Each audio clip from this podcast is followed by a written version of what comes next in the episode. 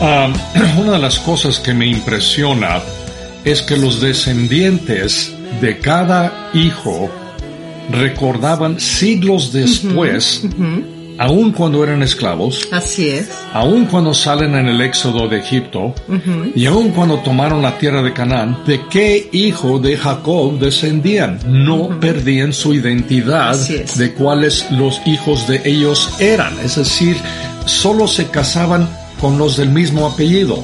Hijo de Judá, hijo de Zabulón. Lo vemos en la Navidad. José es descendiente de David, descendiente de Judá, y se casa con María, y ella también es descendiente de David. Y eso, entonces lo vemos ahí aún en, la- en, en Navidad. La, la fidelidad o mantener su descendencia dentro de la misma tribu. Es impresionante y es una sola nación, pero no se casan entre ellos. Es como Así que es. los de Guerrero se casan con, solamente con los de Guerrero y, y los de Jalisco solamente con los de Jalisco, Sí. ¿verdad? Es decir, es interesante, pero era el plan de Dios y así se desarrolla ah, la nación. Bien, vamos entonces leyendo el versículo 13. Comenzamos con 13 y vamos a ir algo rápido. Nada más 13, Zabulón. Zabulón en puertos del mar habitará, será para puerto de Nades, y su límite hasta Sidón.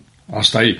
Eh, sexto hijo de Lea, hermana mayor de Raquel, comparte, con- Lea y Raquel comparten el mismo es- esposo, causa conflictos. En la tierra de Canaán, ellos tendrán tierras frente al mar Mediterráneo, un puerto. Hora 14 y 15. Y sacar asno fuerte que se recuesta entre los apriscos, y vio que el descanso era bueno, y que la tierra era deleitosa, y bajó su hombro para llevar, y sirvió en tributo. Lo único es decir, es quinto hijo de Lea. Ella le dio seis hijos a Jacob y después su siervo le dio también, ah, aquí es quinto hijo, 16 y 17. Adelante. Dan juzgará a su pueblo como una de las tribus de Israel. Será Dan serpiente junto al camino, víbora junto a la senda, que muerde las, los talones del caballo y hace caer hacia atrás al jinete. Ok. Dan, hijo de Bilha, sierva de Raquel. Recuerda, Raquel no podía tener hijos. Así es. Bilha, este, su sirvienta. Sansón viene de la tribu de Dan. Cuando dice que esto muerde, entonces está hablando de Dan se defendió y Sansón vino de la, de la tribu de Dan. Adelante. El 18, de repente, mira, el 18 dice, tu salvación esperé, oh Jehová. Eh, es como un respiro, posiblemente es, es mismo Dan, eh, y, de- y Sansón diciendo tu salvación esperé, oh Jehová, Así porque es. verdaderamente al final Sansón tuvo un trágico fin, pero se Sí. arrepintió y dio su vida. Entonces, eh, él está viendo. Ahora, 19. Gad, ejército, lo acometerá, mas él acometerá al fin. Ok.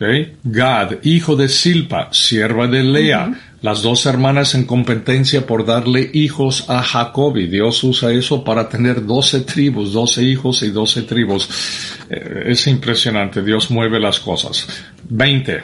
El pan de hacer será sustancioso y él dará deleites al rey. Otro hijo de Silpa, sierva de Lea, y va a la competencia por hijos, sale. Y Jacob no distingue entre hijos de cuál, las esposas o las siervas, son todos son sus hijos. Así El es. único que favorece obviamente son los hijos de Raquel, Así es. porque originalmente se enamoró de, De Raquel. No, no, aparentemente no se enamoró de ninguna de las otras, pero le dieron hijos y esos hijos, pues sí, él era el papá de ellos, no distingue entre ellos solo con José si tiene preferencia. Complicado.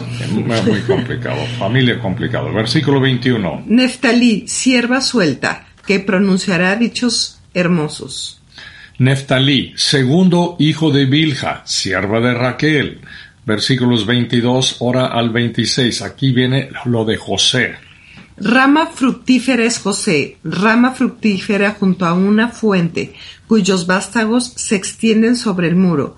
Del, le causaron amargura, le asa- asaetearon y le aborrecieron los arqueros. Mas su arco se mantuvo poderoso y los brazos de sus manos se fortalecieron por las manos del fuente de Jacob. Fuerte. Fuerte, perdón, del fuerte de Jacob por el nombre del pastor, la roca de Israel. Ok, José, primer hijo de Raquel, descendientes de José son Josué, Gedeón y Samuel.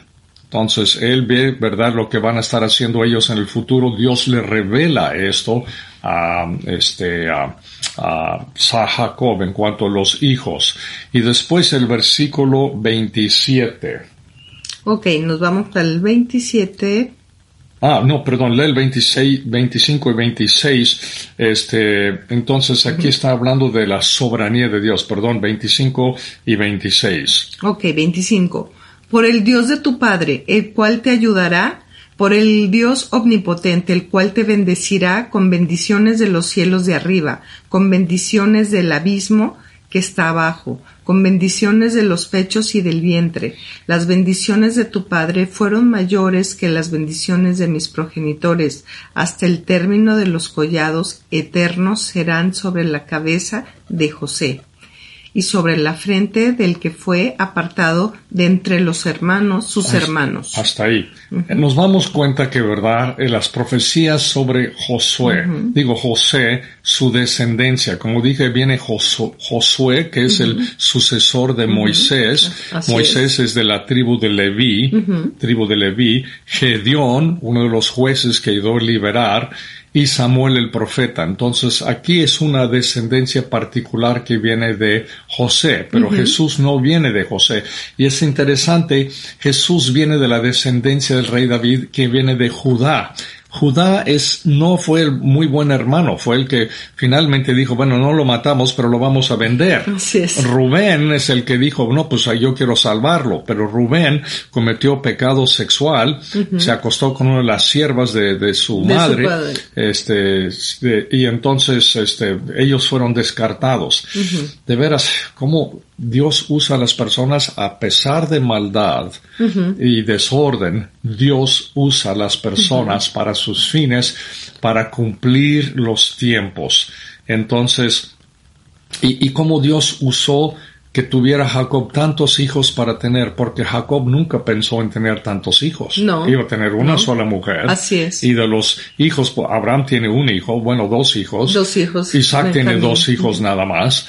Y yo creo que Jacob iba a seguir más o menos la misma idea con Raquel. Resultan tener doce hijos, pero son las doce tribus que Dios quería para Israel.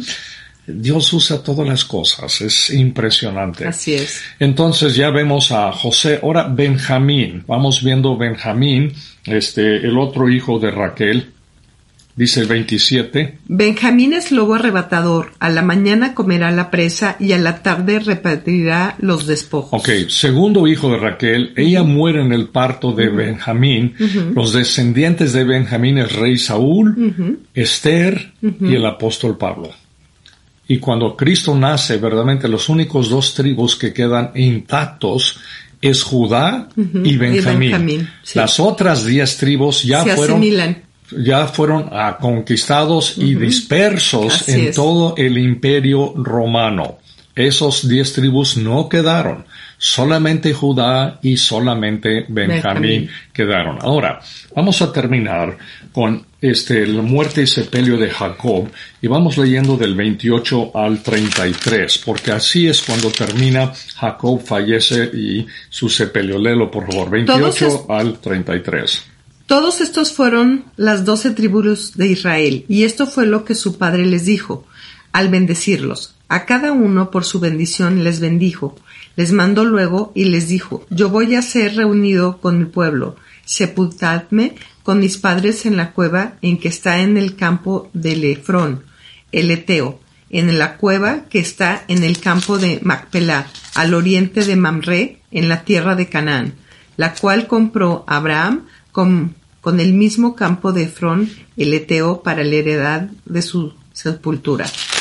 Allí sepultaron a Abraham y a Sara su mujer. Allí sepultaron a Isaac y a su Rebeca su mujer. Allí también sepulté yo a Lea. La compra del campo y de la cueva que está en él fue de los hijos de Het. Y cuando acabó Jacob de dar mandamientos a sus hijos, encogió sus pies en la cama y expiró, y fue reunido con sus padres. Es interesante el patriarca, decimos Abraham, Isaac y Jacob, porque nunca se considera pues, básicamente a, a, ninguno de los hijos de Jacob como patriarcas. Sí, ¿no? No se consideran, es el fin de una época, la muerte de Jacob, Así verdaderamente. Este, pero Jacob se despide creyendo en la promesa de Dios de darles una tierra. Y esa tierra no es Egipto. Jacob pide ser sepultado en Canaán. Es interesante, en el mismo lugar que fueron sepultados Abraham y Sara, Isaac y Rebeca, también Lea, su primera esposa. Y nos damos cuenta aquí que él fallece verdaderamente creyendo en la promesa de Dios de cumplir el plan de todos volver a Canaán algún día. Están en Egipto, pero sabe que esto es provisional él sabe que algún día volverán a Canaán. Está la promesa del futuro. Y en una forma u otra, esto es cierto también para nuestras vidas. Ellos sabían que en Egipto estaban de paso. Totalmente. Estaban de paso. Y finalmente sí vivieron una vida muy cómoda.